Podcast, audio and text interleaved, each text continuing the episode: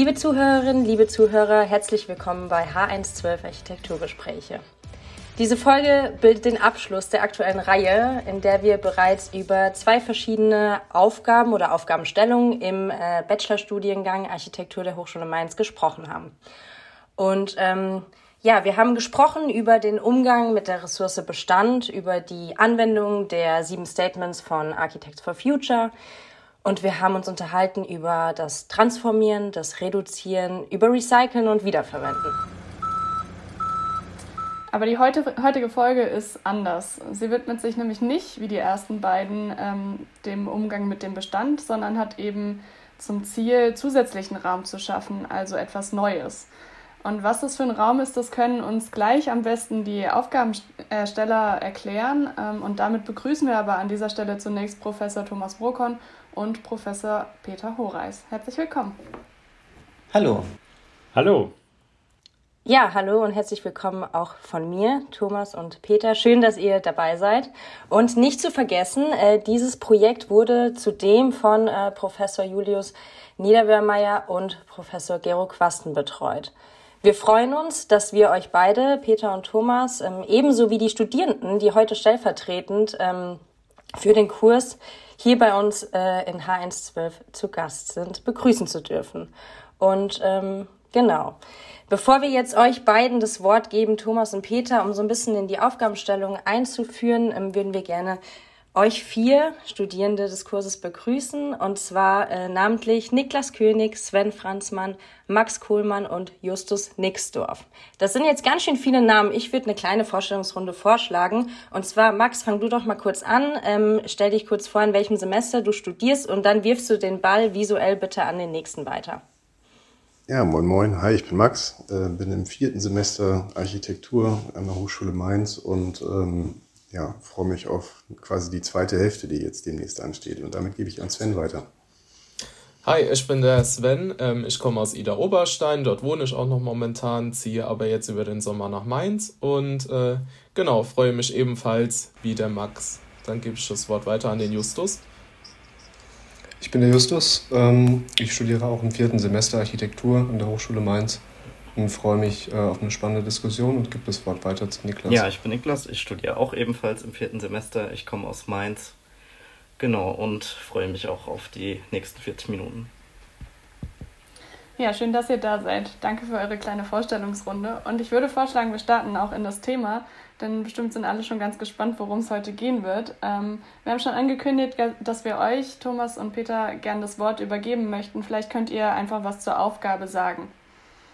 Also es ist ja an sich eine wirklich einmalige Aufgabe gewesen, die da an uns herangetragen wurde. Und zwar wissen ja die meisten, dass in Mainz fleißig am Campus gebaut wird und jetzt eben auch der zweite Bauabschnitt bald fertiggestellt werden soll. Und ähm, jeder, der sich so ein bisschen mit der Historie dieser, dieses Projektes beschäftigt hat, weiß, dass die ursprüngliche Aufgabenstellung eigentlich schon sehr, sehr alt ist und auch ähm, die Bedarfe eigentlich auch schon weit überholt sind. Und deswegen hat man sich dann glücklicherweise irgendwann dazu entschieden, äh, den Studierenden oder jetzt in dem Fall äh, dem, dem Fachbereich die Möglichkeit zu geben, ähm, zusätzliche Arbeitsplätze zu schaffen. Das ist einfach etwas, äh, was sich in den letzten 20 Jahren extrem verändert hat und um dem irgendwie zumindest ansatzweise nochmal äh, gerecht zu werden, hat man ähm, ein, ein Budget ähm, und auch eine Fläche aufgetan, um dem, dem, der Hochschule die Möglichkeit zu geben, Arbeitsräume zu schaffen. Das Ganze natürlich auch wieder mit gewissen Einschränkungen. Das heißt, äh, wir gehen im Moment von einem temporären Bau aus, was natürlich perspektivisch das Problem nicht wirklich löst, aber am Ende ist es äh, für uns trotzdem eine spannende Aufgabe gewesen, weil die Studierenden im Grunde selber ähm, sich überlegen können, wie sieht ihr Arbeitsraum der Zukunft aus, wo möchten sie das am Campus platzieren, in welcher Form äh, soll das aussehen. Also wir hatten zahlreiche Aspekte, die sehr intensiv vom, vom Kollegen äh, Gero Quasten vorbereitet wurden, was das Thema Digitalisierung, Flexibilität, ähm, Nachhaltigkeit und zirkuläres Bauen angeht, um nur mal die Schlagworte zu nennen und natürlich auch um das Thema Raumprogramm. Also wie kann man perspektivisch die nächsten fünf Jahre arbeiten? Und ähm, ich glaube, alle in dem vierten Semester stehen sehr stark unter dem Eindruck von Corona, was uns gezeigt hat, wie Arbeitsräume potenziell eben auch aussehen können. Also das hat, glaube ich, das Spektrum der, der Arbeiten sehr geweitet. Und ähm, äh, schlussendlich war es dann so, dass wir uns ganz klar dafür entschieden haben, dass diese Aufgabenstellung von den Studierenden bearbeitet werden soll. Und das Schöne an dem Wettbewerb ist einfach die Perspektive, dass es tatsächlich umgesetzt wird. Also es gibt ein auskömmliches Budget, das ist jetzt nicht üppig, aber man kann es äh, tatsächlich realisieren. Schlussendlich sind es 400 Quadratmeter ähm, Arbeitsfläche, die erzeugt werden sollen, also Hauptnutzfläche. Und es standen grundsätzlich verschiedene Grundstücke zur, äh, zur Disposition, wo man das unterbringen konnte. Gab es auch unterschiedliche Ansätze. Und ähm, das war, glaube ich, so im Wesentlichen der Hintergrund und auch ähm, das Gros der Aufgabenstellung. Peter, du kannst mich gerne ergänzen. Ähm, was ich ergänzen äh, könnte, wir haben tatsächlich freigelassen, wo die Studierenden, die Teilnehmer ihr, ihr Projekt äh, verorten möchten und haben äh, zwar im Hinblick auf die äh, baurechtliche Verfügbarkeit auch diesen Parameter offen gelassen, uns die akademische Freiheit genommen und ähm, die Zielsetzung bei dem gesamten Projekt ähm, lag auch darin, ein Gebäude mit den Aspekten der Nachhaltigkeit, der temporäre Nutzung, also der so gut wie möglich ähm, vollständigen Rückba Rückbaubarkeit zu ähm, ermöglichen, ressourcenschonend umzugehen. Und äh, da sind äh, eine Menge interessanter Projekte dabei herumgekommen, wie wir feststellen, wie wir festgestellt haben. Mhm. Ja, das ist eigentlich die perfekte Überleitung, aber ich hätte noch eine Zwischenfrage. Ihr habt davon gesprochen, dass ähm, der Ort praktisch wählbar war, also wo man das genau verortet. War es auch möglich, dass man es irgendwie splittet, also dass man nicht nur an einem Ort was macht, sondern an mehreren Orten verteilt? Da gab es grundsätzlich keine Einschränkungen. Also das, das, der limitierende Faktor waren tatsächlich diese 400 Quadratmeter. Und man kann dann überlegen, ob man das äh, zentral organisieren will oder dezentral. Das war relativ freigestellt.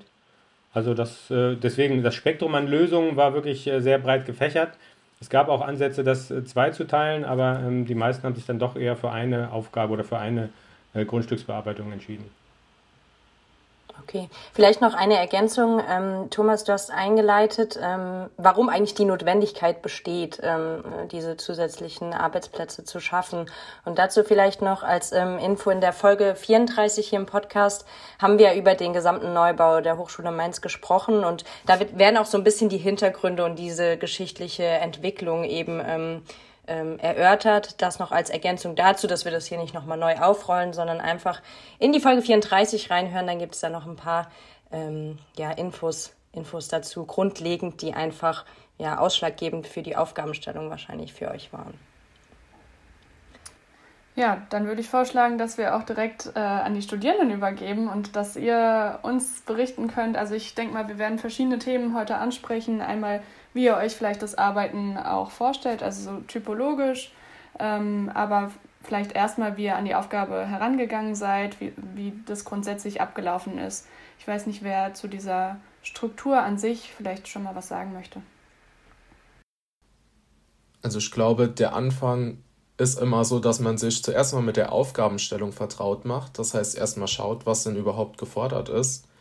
Und ähm, ich denke, das Wichtigste bei dem Ganzen ist ähm, einfach mal die Ortsbesichtigung. Denn ähm, man muss sich erstmal ein klares Bild verschaffen, weil Satellitenbilder, die können sehr irritieren, wenn man dann doch mal vor Ort ist. Und die sind ja nicht immer auf dem aktuellen Stand. Und so haben wir uns dann als erstes mal auf dem Campus getroffen und äh, haben dann quasi erstmal dokumentiert, ein paar Bilder gemacht und vor allen Dingen war das BIM-Labor von uns auch anwesend gewesen. Äh, da konnten wir dann auch schauen, wie zum Beispiel eine Aufnahme gemacht worden ist von dem Gelände, was dann auch später umgewandelt worden ist in eine Punktwolke, die wir dann verwenden konnten. Sehr cool. Also zu Beginn jeder Aufgabe steht ja praktisch dann die Bestandsanalyse, wo so eine Ortsbesichtigung einfach äh, ja unumgänglich ist. Das ist ähm, super wichtig und äh, danke für den Input, Sven. Justus, du wolltest was sagen. Genau, anschließend ähm, nach der Be Besichtigung, die schon ziemlich wichtig war, äh, würde ich sagen, die eigentlich immer zwangsläufig notwendig ist äh, bei so einem Projekt, hatten wir, ähm, ich denke, jede Gruppe ging anders vor äh, mit der Vorbereitung auf das Projekt und den Entwurf.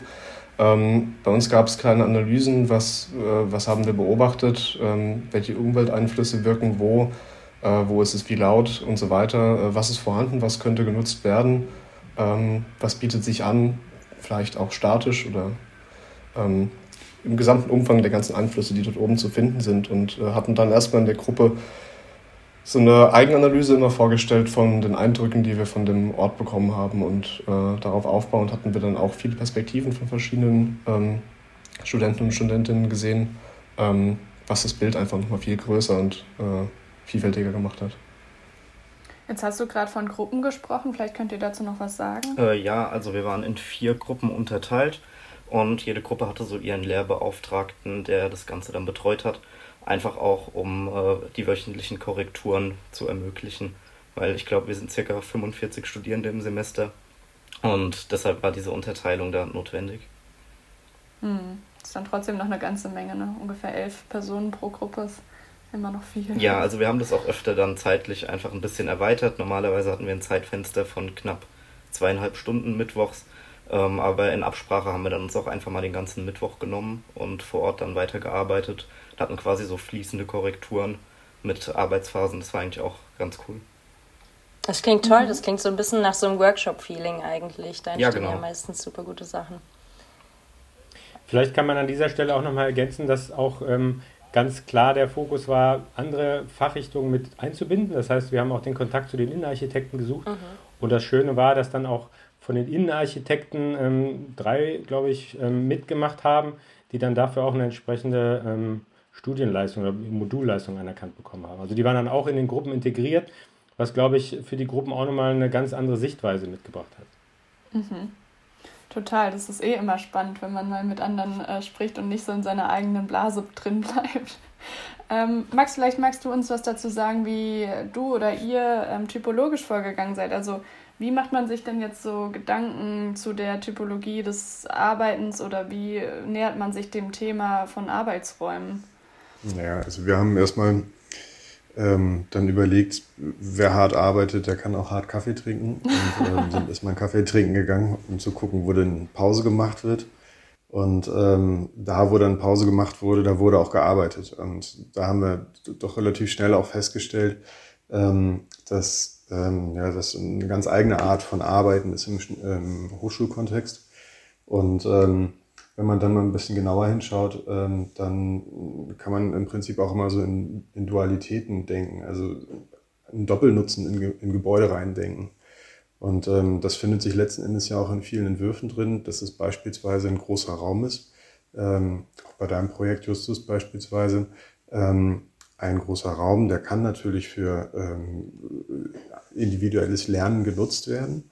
Aber letzten Endes äh, drängt sich das ja auch auf, ein großer Raum auch äh, den in den Abendstunden beispielsweise für Konzerte zu nutzen oder Podiumsdiskussionen oder für Ausstellungen oder oder oder oder. Und ähm, das letzten Endes war genau das auch das Spannende an der an dieser Typologie, weil sie in, nicht so eng war, sondern sehr sehr offen war. Und eben für uns war. Das heißt, wir konnten für uns auch wirklich überlegen, was wollen wir denn eigentlich, ähm, was fehlt, auch was haben wir und was fehlt uns jetzt aktuell, um es dann auch ähm, ja, perspektivisch vielleicht umzusetzen und ähm, wirklich ein großer, großer, großes Geschenk da mitbestimmen zu können. Ähm, vor dem Hintergrund, dass ähm, der, das Lux auch aufgegeben wird, ja gut, der Gedanke drängt sich natürlich dann auch auf, dass man dann irgendwie auch einen Aufstellungs, äh, Ausstellungsraum und einen Raum für, für Workshops und Diskussionen ähm, dann irgendwie auch mit einpflegt. Genau, ähm, gleichzeitig ähm, fand ich eigentlich ähm, eine Beobachtung ganz spannend und zwar bei uns äh, der Campus in der Altstadt, in der Holzstraße, da gibt es unten die Cafeteria. Ähm, eigentlich mehr oder minder auch ein großer Raum mit äh, vielen Tischen und Stühlen und äh, typologisch eigentlich zum, zum Essen vorbehalten. Ähm, jedoch wird der Raum eigentlich ziemlich gerne von Studenten und Studentinnen genutzt, um dort zu arbeiten, kollektiv oder auch äh, einzeln. Und ich finde, das hat eigentlich noch ein ganz gutes Bild davon gegeben, dass jetzt nicht vielleicht zu 100% differenziert werden muss zwischen einem Einzellehrplatz und einem äh, Gruppenlehrplatz oder äh, Übungsplatz. Ähm, weil sich die, die Nutzung eigentlich immer selbst bestimmt. Also ähm, das beste Beispiel, wie gesagt, die Cafeteria unten, eigentlich nur Tische und Stühle, aber dort sitzen die ganzen Studenten und lernen. Mhm.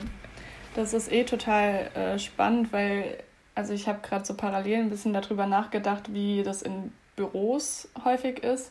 Da ist es ja bisher oft so gewesen, dass jeder seinen eigenen Platz hatte.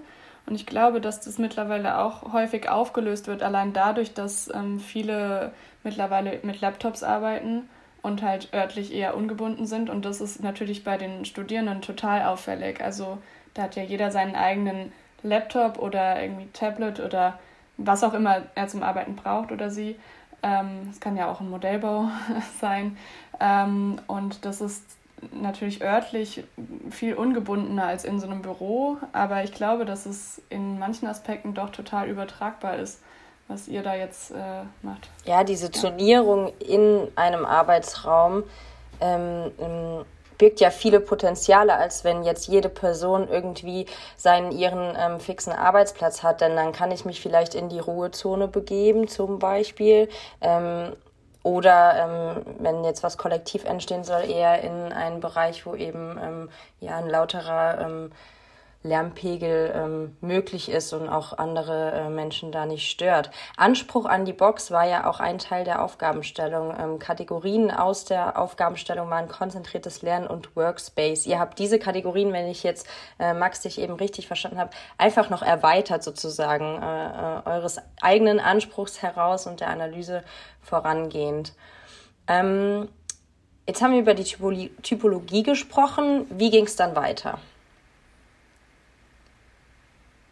Also, Oder was waren andere Themen? Genau, was waren andere Themen? Ähm, Peter hat es eben gesagt, es ging auch viel um die Aspekte der Nachhaltigkeit. Ähm, wie äh, hat da das, das Thema Material und Konstruktion mit diesen Entwurfsparametern, die jetzt Justus eben äh, schon leicht ähm, ja, angerissen hat, ähm, wie war das Wechselspiel aus diesen ganzen Themen?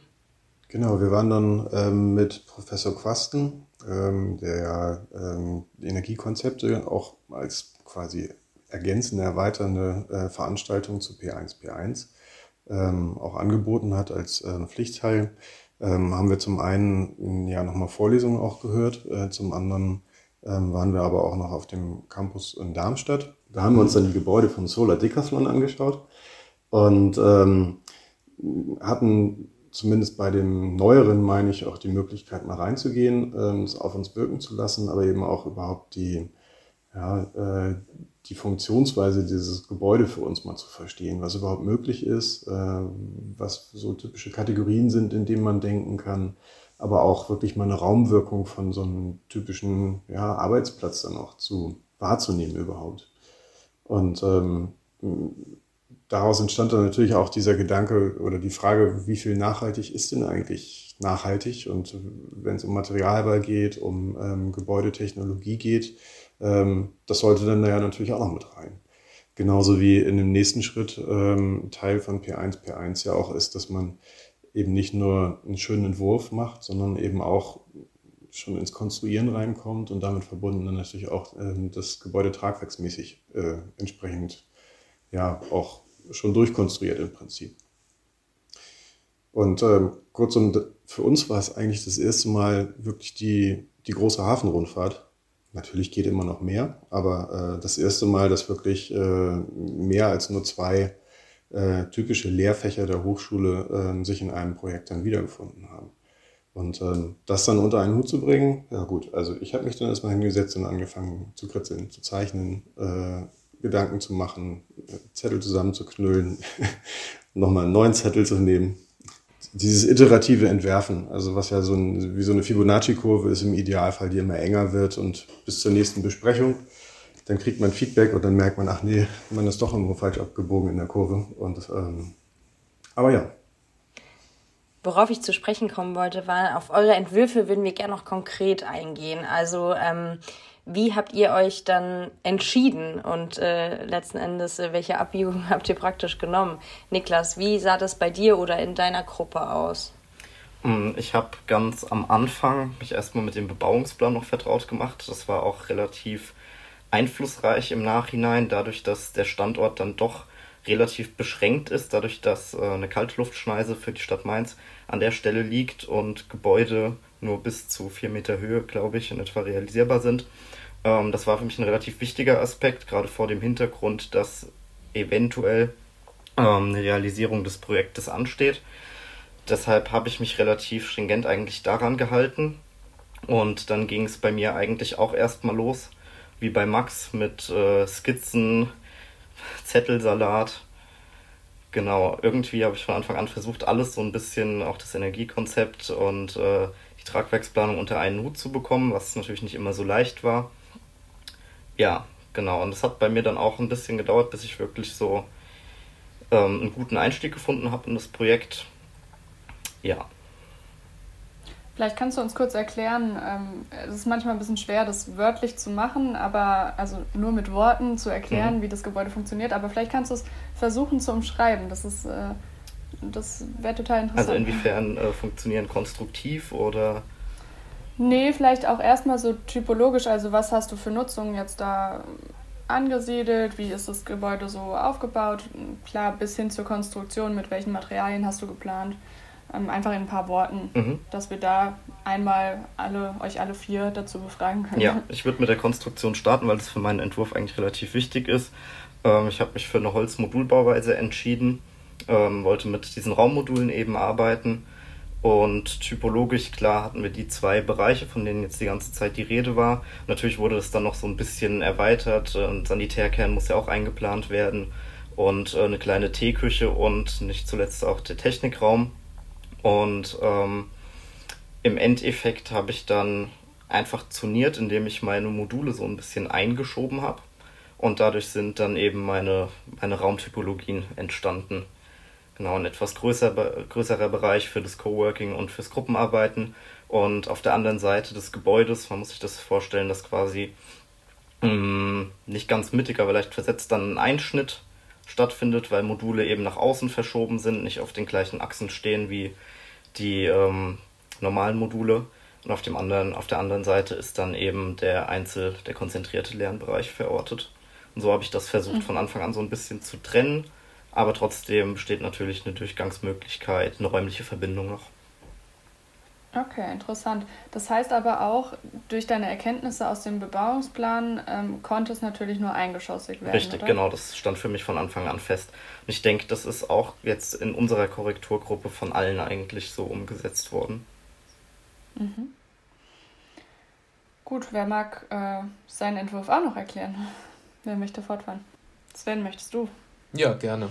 Äh, vielleicht kann ich noch am Anfang erwähnen, ich war in der Gruppe bei Herrn Professor Mrokon gewesen und wir haben da einen ganz neuen Input bekommen und zwar unter dem Namen Git Design. Das ist äh, regelbasiertes Zeichnen und ähm, ich fand, das war eine richtig tolle Sache, weil, ähm, also ich wusste nicht, dass es sowas gibt das heißt, meine Entwürfe sind am Anfang nicht auf Papier und mit, äh, mit einem Stift entstanden, sondern es gibt quasi Vor-CAD-Programme, mit denen man einfach mal ähm, ein Volumen oder einen Körper entwirft. Und ähm, diesen Körper kann man dann ähm, quasi Regeln zuweisen mittels weiteren Programmen. Ähm, das heißt, man gibt zum Beispiel ein, was für eine Grundfläche man einhalten möchte welches Grundstück man wählt, wie viele Geschosse und ähm, man gibt quasi dem Programm Befehle und das Programm zeichnet das Ganze dann. Und ich finde, das ist eine richtig große Materie und ähm, es war richtig toll, dass wir in der Gruppe da diesen Input bekommen haben, dass es auch solche Möglichkeiten gibt. Und mhm. ähm, darf ich eine Zwischenfrage stellen? Ähm, wie ist denn deine Erfahrung? Hat, hattest du das Gefühl, es schränkt dich ja, eher gerne. ein oder es erweitert deinen Horizont? So im Entwerfen meine ich jetzt. Ja, also ich finde, es hat meinen Horizont auf jeden Fall erweitert, weil ähm, ich finde, Digitalisierung ist einfach zukunftsorientiert.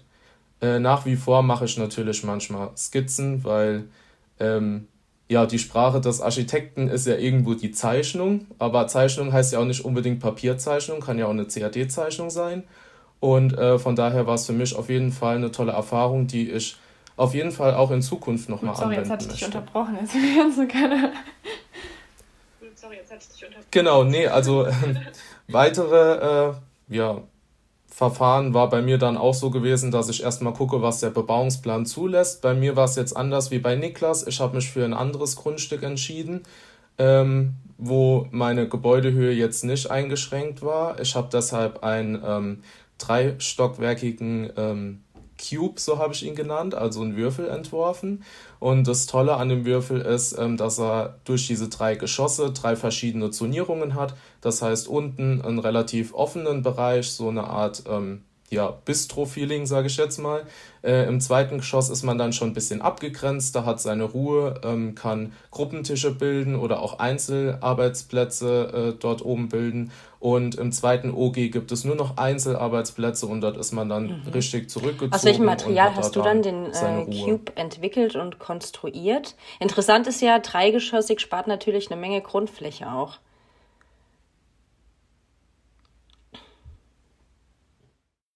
Genau, das war einer der Mitgründe, warum ich in die drei Geschosse reingegangen bin.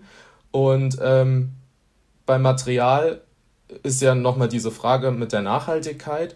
Und äh, Nachhaltigkeit, das ist ja so ein großes Spektrum. Und zwar, es gibt ja, wie wir schon hatten, temporärer Bau, das heißt, kann schnell wieder abgebaut werden, recycelt werden.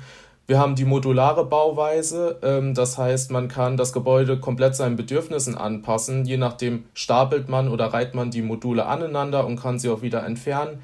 Wir haben das Passivhaus ähm, und ich habe mich für eigentlich eine komplett andere Alternative entschieden. Also ich habe kein temporärer Bau und auch kein modularer Bau. Ähm, mein Gebäude richtet sich nach dem äh, Projekt 2226 in Österreich-Lustenau. Das ist ein Gebäude mit äh, 76 Zentimeter dicken äh, Ziegelsteinen und ähm, da diese Ziegel eine so große äh, Wärmespeicherfähigkeit haben, äh, ist es möglich, dass dieses Gebäude komplett ohne Heizungstechnik, Lüftungstechnik oder Klimatisierung auskommt, sondern äh, die Lüftung wird quasi gesteuert mit äh, sensorgesteuerten äh, Lüftungsklappen oder Fenstern. Sehr interessant. Ja. Ähm, um jetzt die Runde noch äh, weiterzuführen, Justus, magst du noch was über deinen Entwurf oder den Entwurf deiner Gruppe erzählen? Genau, ähm, also ich hatte mich auch ähm, eigentlich unmittelbar nach der Besichtigung oben, ähm, einen Tag später war das, meine ich, nochmal oben hingesetzt und ähm, ja, ein paar Skizzen gemacht und für mich war es eigentlich relativ schnell klar, dass ich vor allem im Kontrast zur Hochschule ein relativ äh, leichtes, transparentes äh, Gebäude haben wollte ähm, oder einen Lernraum. Und äh, in meinem Fall, wenn ich es jetzt beschreiben würde, ähm, habe ich erstmal versucht, die Bestandteile der Konstruktion und des Entwurfs allgemein so gering wie möglich zu halten, also nur das zu verwenden, was zwangsläufig gebraucht wird. Ähm, Im Grunde genommen ist es ein, ein Boden, der, äh, der, also ein Holzboden, der schwebt, 50 Zentimeter über der Erdoberfläche. Ähm, und eine Decke. Ähm, dahinter ist zurückgerückt eine ähm, Fassade angebracht ähm, und somit bildet sich so ein Umlauf um das Gebäude drumherum, ähm, welcher als Sitzgelegenheit ähm, oder äh, als ja, Zusammentreffen der, der Studenten fungieren kann. weitere Gedanken hatte ich mir über, über Sonnenschutz gemacht. Das war äh, auch ein großes Thema bei uns in der Gruppe. Da hatten, hatten äh, viele, viele Beiträge zugebracht. Ähm, da ist bei mir vielleicht noch eine Sonderheit, dass ich das mit ähm, alten Gerüstgeweben, alten Segeln äh, in der Schiene oben anbringen möchte, äh, um diesen Umlauf. Äh, ja, und den Versuch zu starten, dass dort altes Material ähm, noch wiederverwendet wird. Und ähm, genau, der Raum an sich ist, äh, das hatte Max vorhin eben schon angekündigt, relativ leer. Also ähm, ich habe versucht, den Raum so wenig zu prägen, wie es denn funktioniert. In der Mitte zentriert gibt es eine ähm, Sanitärzelle mit der ähm, angebrachten Küche. Und drumherum ähm, bildet eigentlich die Konstruktion und die Statik den Innenraum dadurch, dass es ein äh, symmetrisches äh, Achsenraster gibt, in dem dann Stützen angebracht sind. Das sind äh, fünf Meter.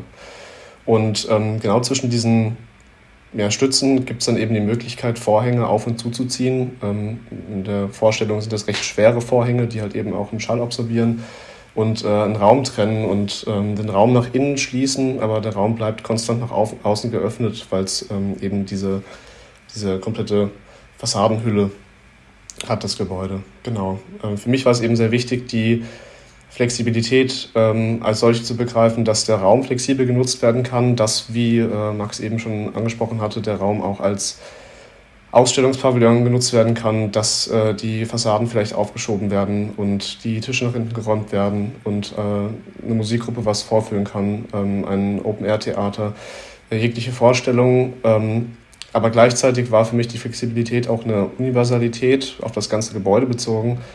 Ähm, und damit wollte ich, dass das Gebäude nicht nur dort stehen kann, sondern wie anfangs halt eben der Aufgabenstellung auch angekündigt auch temporär ist und dementsprechend in fünf Jahren vielleicht am Rhein steht oder ähm, an einer anderen Hochschule als Lernraum oder als Ausstellungsraum oder, ähm, oder bleibt. Für eine, oder bleibt oder für eine Weinverkostung in den Weinbergen. Das äh, soll dann eigentlich einfach der Zeit freigestellt bleiben, was mit dem Gebäude passiert. Weil es eigentlich nur als Raum fungieren soll, als offener Baukasten, den man zonieren kann, wie es dann eben beliebig ist und nutzen kann. Mhm, total spannend. Jetzt gerade, wenn man ähm, Sven und dich nacheinander hört, ihr habt sehr unterschiedliche Konzepte verfolgt, was das Ganze aber total spannend macht, weil es auch aufzeigt, wie unfassbar vielfältig die Aufgabenstellung oder was sie alles zulässt ähm, und was man daraus machen kann. Nicht nur, nicht nur die Entwürfe an sich, sondern also ich finde jetzt angefangen von der äh, Herangehensweise, wie geht man überhaupt an so einen Entwurf ran, ähm, über die, die, die Wahl des, des typologischen Konzeptes und dann die Entscheidung betreffend Material und Konstruktion. Also ihr habt da schon echt äh, sehr, sehr viel Input gerade gegeben und abschließend an äh, die, diese drei Konzepte, ähm, Max, würden wir jetzt noch gern deins hören. Ja, sehr gerne. Das, äh, ich überlege gerade, es reiht sich nicht ein, äh, außer durch Andersartigkeit. Ähm, mein Gebäude, also ich habe bin sehr stark von dem Ort ausgegangen. Ich habe erstmal geschaut, was ist denn eigentlich der Unort an der Stelle und wie kann ich mit dem Gebäude einen Ort irgendwie aufwerten. Und ähm, wenn man da oben am Campus von der, äh, von der Straßenbahn kommt und Richtung Hauptgebäude geht, dann ähm, läuft man an dem ähm, Parkhaus vorbei und ähm, rechts davon ist eine Wiese, die eigentlich ganz schön ist, aber die wird als solches gar nicht wahrgenommen, weil da gar keine Aufenthaltsqualität momentan drin ist. Und genau das wollte ich ändern und ähm, habe dann mich für den schmalen Streifen zwischen Weg und Parkhaus entschieden, da wirklich was reinzusetzen, mal ganz losgelöst von sämtlichen Restriktionen, die aus dem Bebauungsplan ähm, oder mit dem Bebauungsplan einhergehen. Da habe ich gesagt, nein, mit einem guten Entwurf äh, kann man vielleicht auch einfach nur ähm, darauf aufmerksam machen, dass da noch irgendwie was geht. Und ähm, letzten Endes ist daraus geworden ähm, ein Gebäude, was ich äh, M226 genannt habe. Das ist in vielerlei Hinsicht mehrdeutig. Zum einen sind es 26 kleinere Räume, nein, nicht nur kleinere Räume, sondern 26 Räume unterschiedlicher Größen. Da sind viele kleinere Räume dabei, die für ja, so Kleingruppen arbeiten oder Einzelarbeiten, Lernräume bieten, die sehr geschützt sind, sehr klein sind. Ähm, da sind aber auch Räume bei, die etwas größer sind und sich vor allem auch ein bisschen erweitern lassen in den Außenbereich. Bin bewusst in die Zweigeschossigkeit gegangen, ähm, um ähm, die Flächenversiegelung so gering wie möglich zu halten, aber eben auch aus Platzgründen, weil dieser Streifen nicht sonderlich groß ist, aber wir eine gewisse ja, äh, Nutzfläche dann auch ähm, ermöglichen sollten. Und ähm, dann ähm, ja, das M äh, in 226 das kommt letzten Endes dann daher, dass äh, im Zuge der Bearbeitung dann irgendwann dieses Thema Schettdach, unregelmäßige Schettdach im Raum stand. Und ähm, dann äh, das Logo der Hochschule Mainz, was ja auch so N-förmig ist, ähm, ja, das findet sich letzten Endes in der Fassade, also in den kurzen Seiten da drauf sich dann wieder ein Stückchen abgewandelt.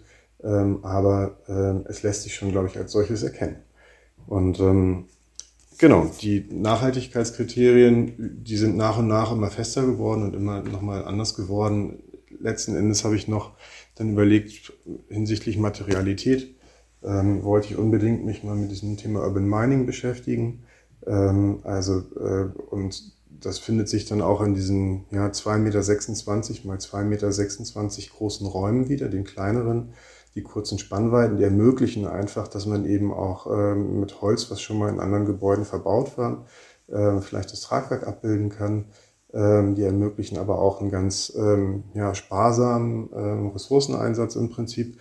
Und letzten Endes ähm, führen die aber auch zu einer gesellschaftlichen Diskussion hoffentlich ähm, darüber, wie viel Platz man denn eigentlich braucht. Denn wir leben ja in einer Zeit, in der Wohnraum immer größer wird, äh, aber immer weniger Menschen in diesen riesen Wohnungen wohnen.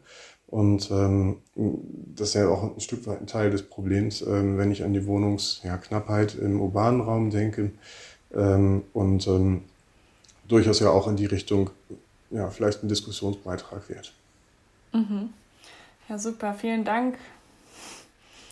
Ähm, es ist wirklich man hat jetzt so ein Bild vor Augen, was man sich jetzt vorstellt, was ihr gemacht habt. Von daher, ich fand es jetzt total spannend, eure Entwürfe tatsächlich auch zu sehen. Aber vielleicht gibt es irgendwann ja mal die Gelegenheit, sie sich anzuschauen und zu gucken, ähm, wie sie ausgebildet sind. Da kam ähm, schon direkt die Wortmeldung von Peter. Ja, dazu. ja. Wir geben, wir geben das Wort gleich weiter an dich, Peter, aber ähm, wir wollen dir auch noch eine Frage stellen.